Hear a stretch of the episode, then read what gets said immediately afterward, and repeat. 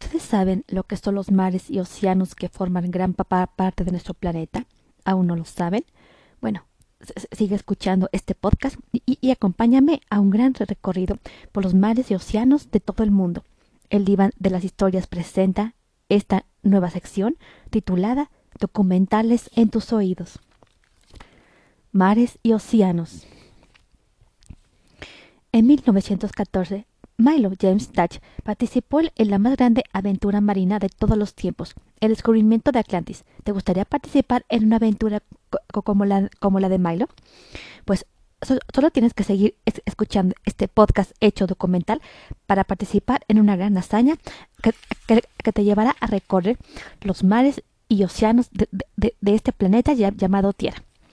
Este, e, este es un podcast, en cierto sentido, se parece un poco al diario, del pastor. Así como e, en, en esta hora Milo encontró lo, los, principales secretos de Atlantis. Tú, tú podrás hallarlo y, escuchar los secretos más importantes de los mares y los océanos de, la, Tierra. ¿Estás, listo o, o, lista para participar, para iniciar la, aventura? Pues adelante. Aborda el submarino que, te espera en las costas de este de este podcast hecho documental. La historia del mar. Imagina que vives en el espacio y que miras a nuestro planeta desde la inmensidad del, cosmos. ¿Qué es lo que ves? Una hermosa esfera azul y brillante. No parece estar hecha de, tierra, sino de agua. Sí, es cierto. La Tierra bien habría podido llamarse de, de, otra manera que su nombre correcto fuera o, oceánica, pues, pues, su superficie es, es, es fundamentalmente agua. La historia de los mares y los océanos que hoy conocemos comenzó hace poco más de 4.600 millones de años, cuando el planeta Tierra comenzó a formarse a partir de una nube de gases y, polvo cósmico. Cuando, la, Tierra se enfrió, en su superficie comenzaron a aparecer grandes volcanes, los cuales no solo arrojaron inmensas cantidades de lava, sino que también llenaron toda la atmósfera de vapor de agua. La Tierra era un planeta cubierto de nubes y, y, no tardó mucho tiempo en comenzar a llover. Pero la, pero la, la lluvia cayó no era como la que hoy conocemos. Esta duró muchos, muchos millones de años y la cubrió casi por completo. Ese es el origen de, de, nuestros mares y océanos, una gigantesca lluvia capaz de inundar nuestro, nuestro planeta. Pero este mundo inundado no permaneció igual. Las tierras que aún no estaban inundadas comenzaron a desplazarse lentamente hace poco, hace, hace poco más o menos de 300 millones de años y siguieron un, un, desarrollo que ha dado lugar al planeta que hoy conocemos. ¿Te gustaría conocer cómo han cambiado los océanos y los, y los continentes? Pues solo, solo, sigue escuchando este podcast hecho do, do, documental.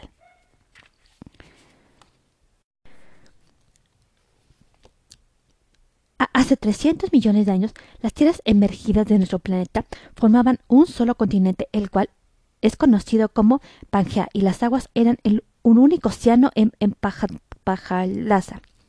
Cien millones de años después, la Pangea comenzó a dividirse y las tierras emergidas, que se conoce con el nombre de placas continentales, comenzaron a adquirir los primeros rasgos del mundo que hoy conocemos.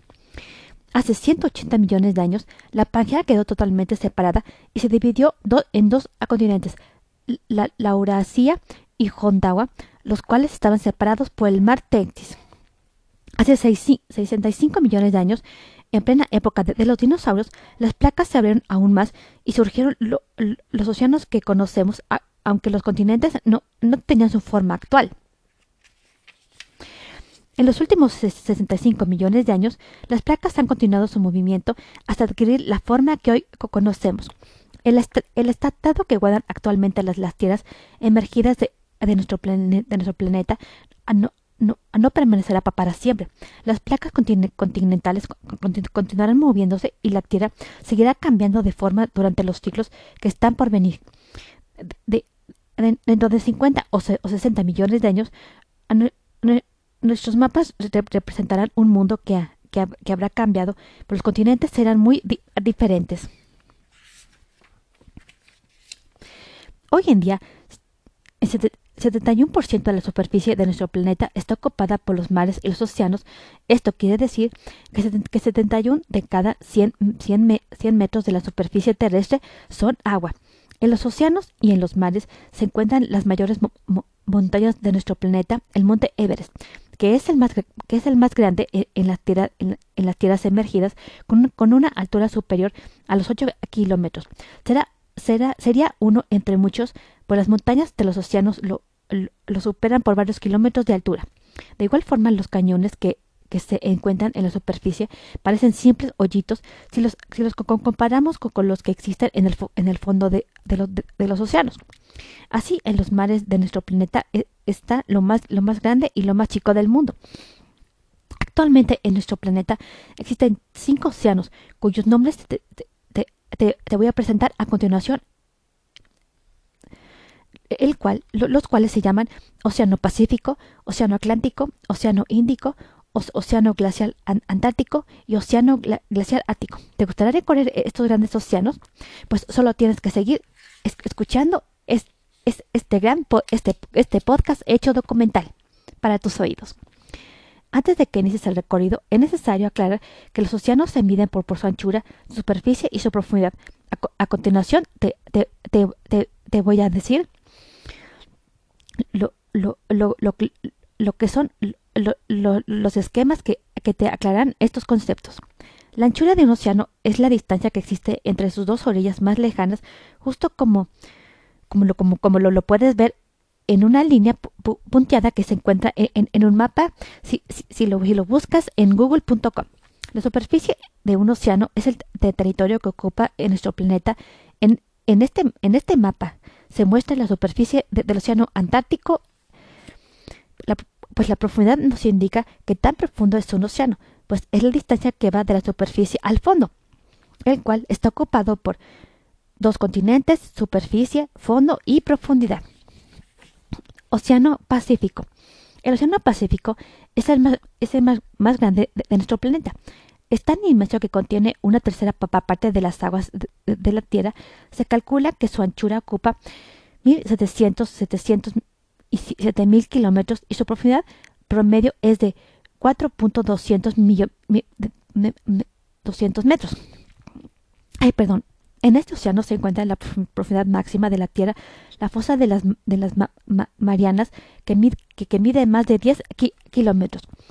La mayor parte de las islas del Pacífico son el origen volcánico.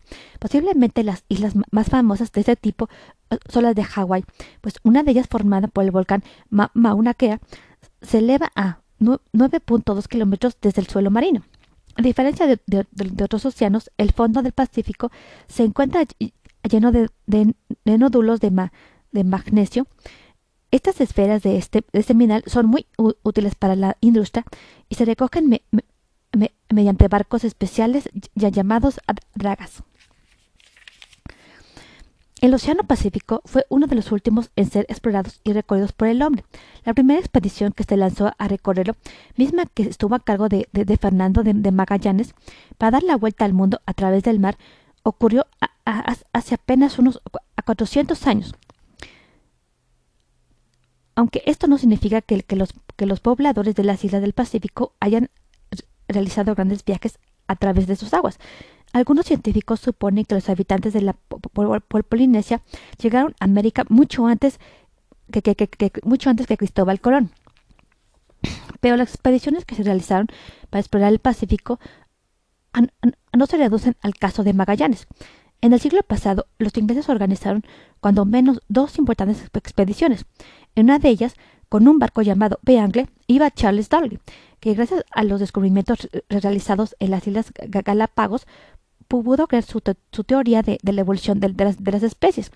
La segunda expedición importante de los ingleses fue, la comandada por el capitán Cook, quien, quien descubrió y comenzó la colonización de Australia y, y todas las islas que, la rodean.